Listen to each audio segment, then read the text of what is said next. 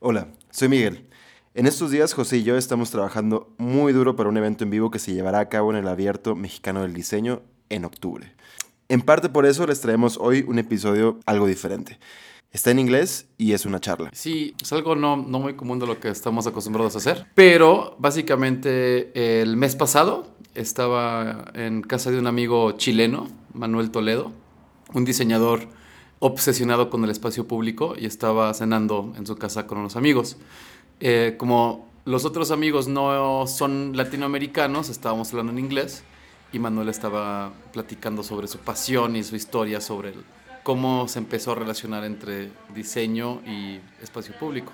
Y de repente saqué el micrófono. I'm, I'm just gonna leave this and let's see what's gonna happen. Oh, yeah, okay. Y empecé a grabar la conversación. Y aquí está, se las compartimos y pues ya. Mm, so you were saying that back in the day, when you were in Chile studying industrial design, all the examples came from here. Yeah, mostly. In Rotterdam. No, not really. Europe was the center of all this idea of industrial design. Industrial design is a very new uh, mm-hmm. discipline. It's from mm-hmm. mid 20th century onwards with, with importance, you know.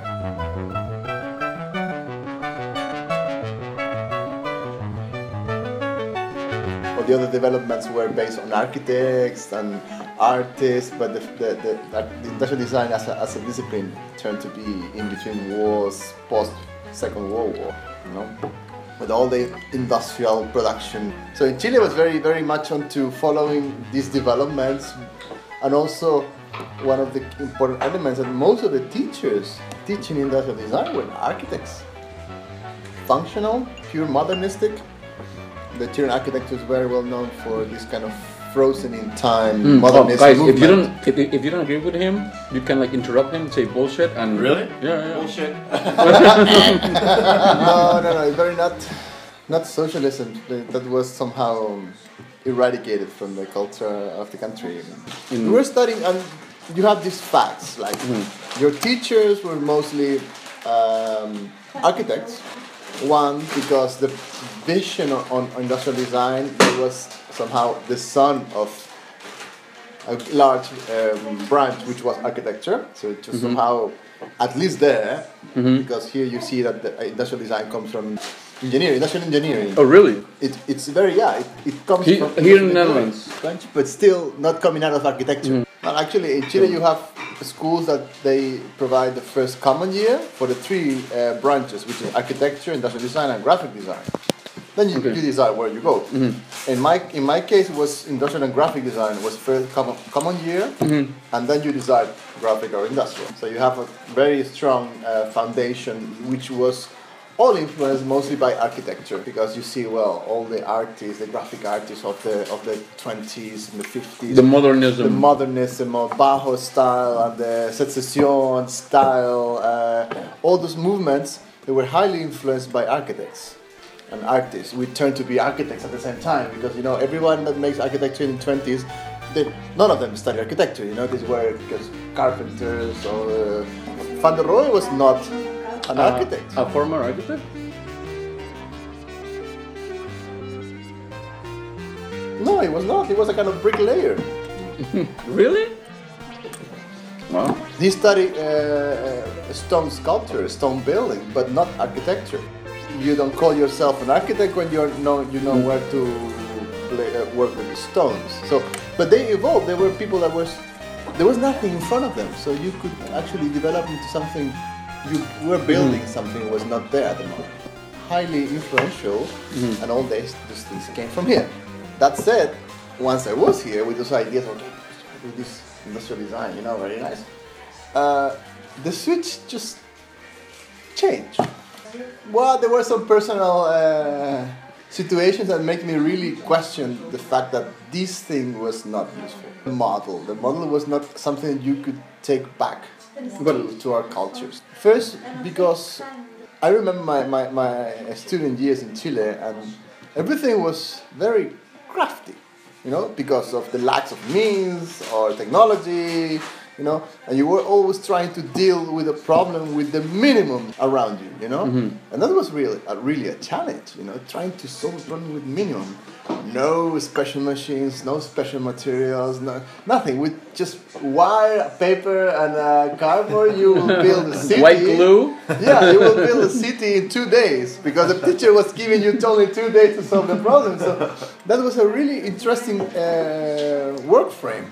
Here, everything was more or less granted. So solutions provided were not focusing on real problems. We're just solving potential problems, wannabe problems, maybe never problems, you know. But it's all these things that you see as potential ways of doing things in a, in a culture, let's say Latin American context, are not possible. Not even the, the way of thinking. Why? Because we don't have, first of all, the culture to do it, the technology to do it, and a market to do it. Here you can sell whatever because you have a market that is very open, specialized, and all the time perceptive mm. for new things. Let's say the Netherlands, a bit of Germany, Scandinavia, which are very functional, functionalist, but mm-hmm. still the Brits they have also an important uh, design market. Mm-hmm. But yeah, those are the economies that actually rule the world. Mm-hmm. So that those are the, the, the bright lamps that every every everyone's looking at. You know, it's nonsense. I mean, I'm not gonna study design just to go and replicate a model that it's not gonna work. I made a very big personal sacrifice to come here. Mm. I'm not gonna spend that effort. so I found it was meaningless. If you're gonna use this talent, I'm gonna do I'm gonna do something something else. Something that might not change the world, of course, because that's design or architecture will change the world. Nah, that ain't good, gonna work. But use it in something uh, useful. And then on, I just move forward or aside, I could say, into this relation that always interested me on between architecture and design Okay. because I, I thought that there there was a real need for uh, cross-fitting and where people really got benefit and that was public space you know because we live in a Because that's postmodern neoliberalist culture where the common does not exist anymore. Of course, interiors had much more attention because it's private. Okay. Your private space today is much more developed than your public space. Public because everybody is quitting on the public and aiming for the private. So when someone builds a skyscraper, fantastic thing to see, but probably around the skyscraper it's just a trash bin because nobody cares about it because the private begins in the wall, inside the walls, mm-hmm. outside the walls, just not my fucking problem, you know. And design mm. is being somehow retracted from that out of the wall into the public because yeah it's also aiming for this privatization of the goods you know selling Okay. things which are good for you to buy but mm-hmm. it's not public. For instance most most production methods for modern design let's say modern 50s were based on how to supply to the people the mm-hmm. majority of the consumers with mm-hmm. gu- goods that were functional good quality and affordable that was a public uh, worries of for the public you know ikea we could say today still aims for the public you can uh, question all the things in the background but still you know Still, a student can buy a still- bed for cheap or a, you know, or that looks. family with, with low income could buy a house to say A a, sofa, sofa, mm-hmm. and still have some level of comfort. That was the main idea, you know. You understand that there are factory workers that have a minimum salary, but they still can afford to have a proper bed, Mm-hmm. a proper sofa, a proper dining table. I mean, if you don't have IKEA, just get IKEA out of the way and all these IKEA wannabe things. What do you have? That's it. Or maybe you go for second hand, you know. And design does very well on producing new goods and new services and your own. Perfect. But this public is some still a gray vacuum, a gray void of potentialities and a lot of questions because nobody's or no few people is coming to answer those questions you know? You mm-hmm. come just cut the to- topography mm-hmm. put the houses and mm-hmm. here we are people living. Yeah and you don't question you just produce things spaces you know? But you're not considering all the other elements which are really relevant. And what happened for those that actually need a house, need a, a, an area, a public space, let's say a development? They don't give a crap. You have Latin America is full of uh, slums and stuff, and those that, that is somehow the, ref, the the result of a society or that do not make the right questions. So these guys were more or less into the same uh, quest. Architecture is doing fine. Architects do good buildings, good housing, good developments, no doubt. But still, there is a big bunch of people that have no answers. No, and nobody. It's like these people is just we walk around the problem, never through the problem. And for me, this was very. It made a lot of sense. I had to come back to the academy to finish my studies. And then, of course, I came with this revolutionary idea that my teachers, of course, did not like it. in this state of uh, welfare for the Dutch. Um, to come into somehow a conflict with them because I wanted to do something that contributes. They're not connecting with reality. Yes, They are, but it has to fit in a brand. It has to fit in the Design Academy brand. That's the problem. Which is more aesthetic. It's a quick story that people have to be able to like digest without too much explanation. Yeah, like a picture.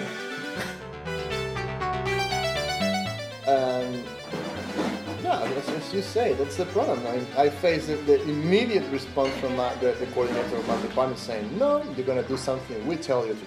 And I fight back and I say, you know, if you're going to spend this amount of time and energy, I'm not going to do it just to get uh, park, a park bench for a bunch of rich Dutch in the south of the Netherlands. I don't give a shit. The guy found himself uh, in this struggle that my fellow students were saying, yeah, but if he wants to do this, why, why is he not allowed, you know? So uh, in some, somehow some of my fellow students support the idea that I mean, if it's your problem. If you're going to get into so much trouble, well, and if you like it, up to you, you know? You need to finish the whole study, present the project as the rest, you know, there will, there will be no concessions to you as to anybody else, but you need to come and if you like it to do it, do it. And then I went to Chile. Mm. So my project was to do it in Chile for this building we were talking about, mm-hmm. this abandoned hospital building that was built by Allende's government in the 70s, mm-hmm. and it was meant to be the public workers hospital.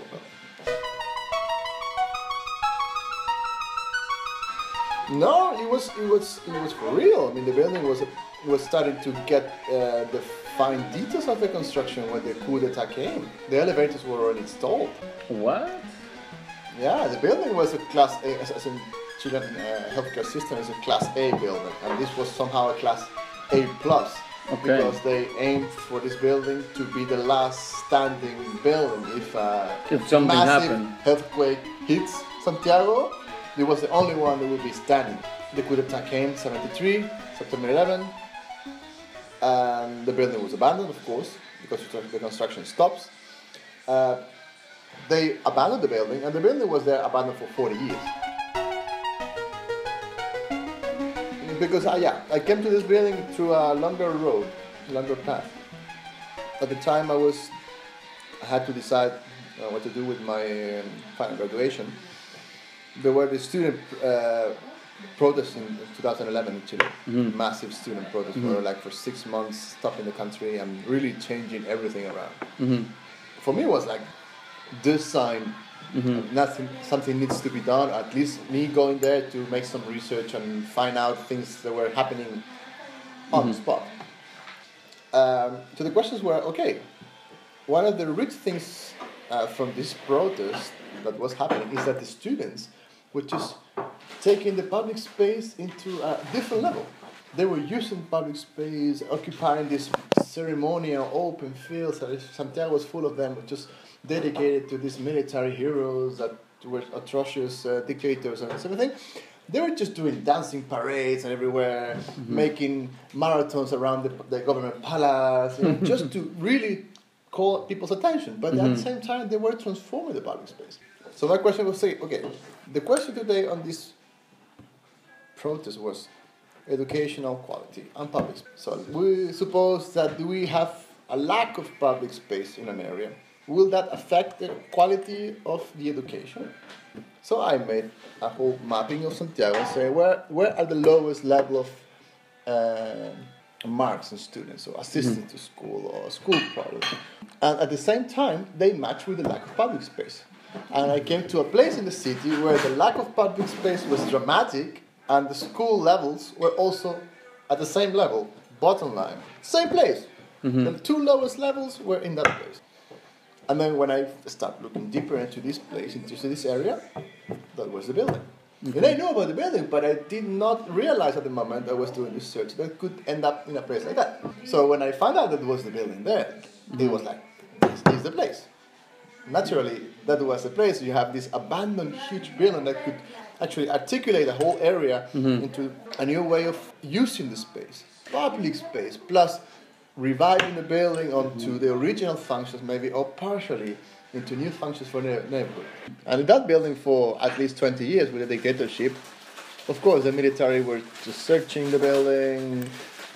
People said there were some cases of torture within the building and, uh, murder, and yeah, because yeah, those things happened at the time.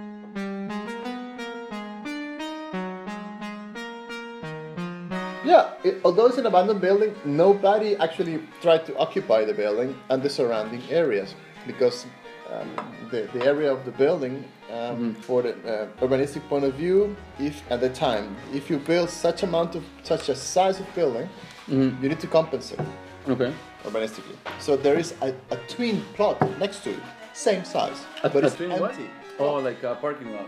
That's right. It, was it was meant to develop something that compensate impact of a huge building in that mm-hmm. location, you know. Mm-hmm, mm-hmm. So there could be a parking lot, maybe some commercial spaces, a park, whatever. It's something to compensate. Well, it was also not never never finished. So it's an empty dirt plot, same size, but without a building. Okay. Next to it, you have It's houses li- li- looking at the plot, empty plot, a street. I mean, house, street, the plot, hmm. street, houses. And Okay. you don't see anybody just walking through. Mm-hmm. Children kicking a ball. It was a huge plot. You can have like seven football fields in that thing. Mm-hmm. It's so massive. And houses nearby, just one story houses. You know, in, in, they have, in winter, there's a place that there's no sun ca- uh, cast because Because of the the huge building. building. So you have like a polar winter in some houses because there's no sun at all. It So changed the huge- weather side. I made a proposal plus a study with, with the people in the, in, in the, in the area uh, on how to reuse the building.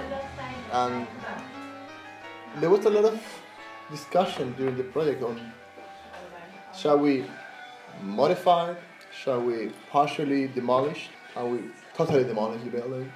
So uh, it- at the moment I just trying to crossing all those ideas and trying to find a mix. One of them was to make this massive dark building into a more uh, light building.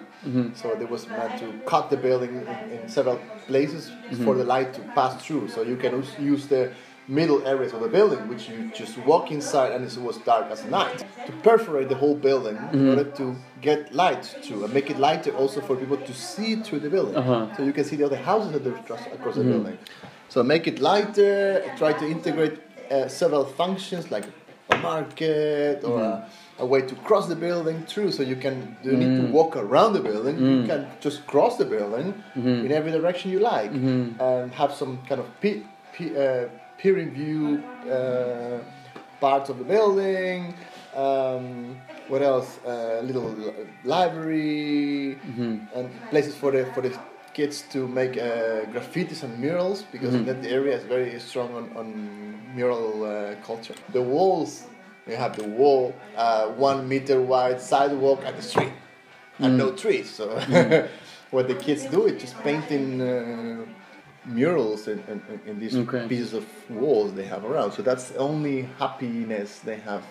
Well, then, then so was, that was a project, of course. You know, we had some talks with the municipality about the subject.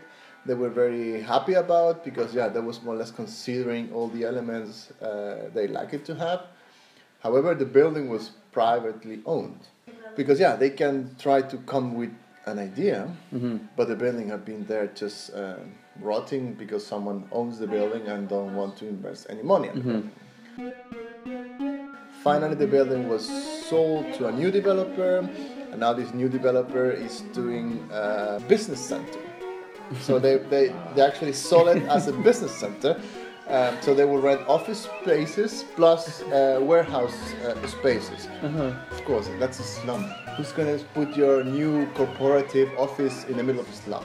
So that was the idea to get the project approved. But actually, what they're trying to do is just making storage places with heavy load trucks passing in front of the neighborhood and. Uh, Which is even worse. even worse, of course. But that's, but that's the way it works in a, in, in, a country with everything is so privatized, you know. The, the, the public is already lost, and the public now suffers the consequences that private businessman or property is just shoveled into uh, the public.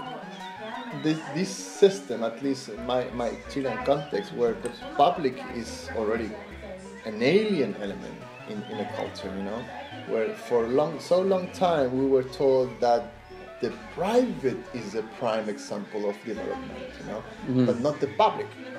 The public is this suspicious element where some some extremist thinking or maybe communist, and you know this kind of gray area where it's under out of control, chaos and uh, anarchism is is involved. That this privatized of the public is turning to be so so unsustainable. Not just not only for the economy, but just for the people's feeling. But no, I have a question. Doesn't the public keep the, the private in business, essentially? Aren't you voting with your dollars? I know it's cliche, but for example, who are these people who are, you know, rezoning the areas and making it only for, you know, commercial businesses rather than uh, mixed use? Can you just not buy the minerals or products that have those minerals that the mining company is? No, yeah, yeah, you can. I mean, that's that's the way the market works. I mean, otherwise we turn into a Soviet state where there's no play for the private, and that's Right. also as dangerous as have them all private. Yeah. That's it. That, those are the extremes. What happened in Chile that the private were, were given so much power to decide on, on, on, on onto the public Okay. that today, of course, the guy that is searching for a profit, he's not worrying about the, the old lady that needs to have a park. He, he doesn't give a shit. He's looking for his profit, and this is corporative need.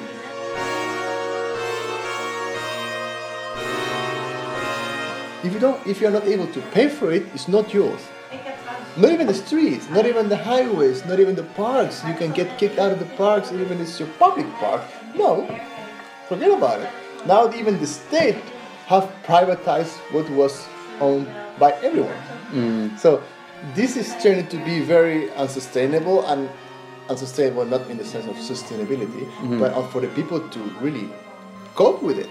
So, but people is just finding out that this development is not for everyone, mostly for uh, very few.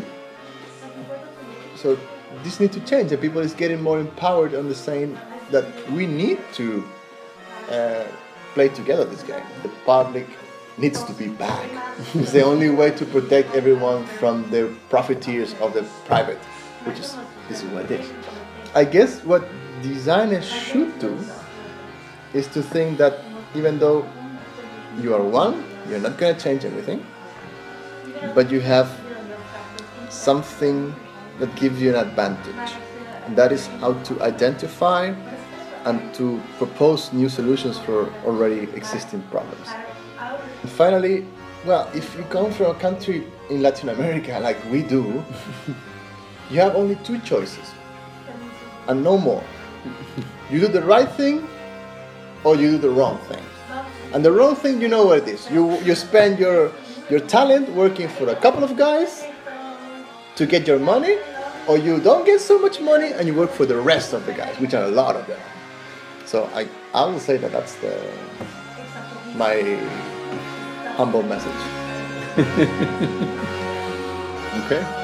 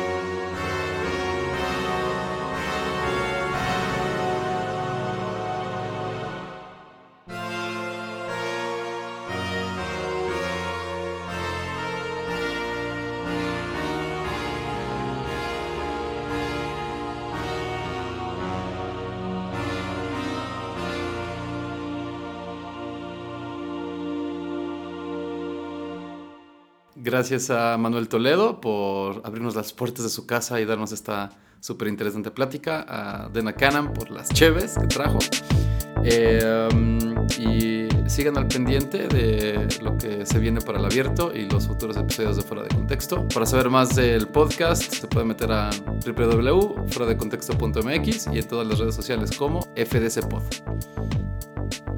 Nos estamos Nos estamos escuchando.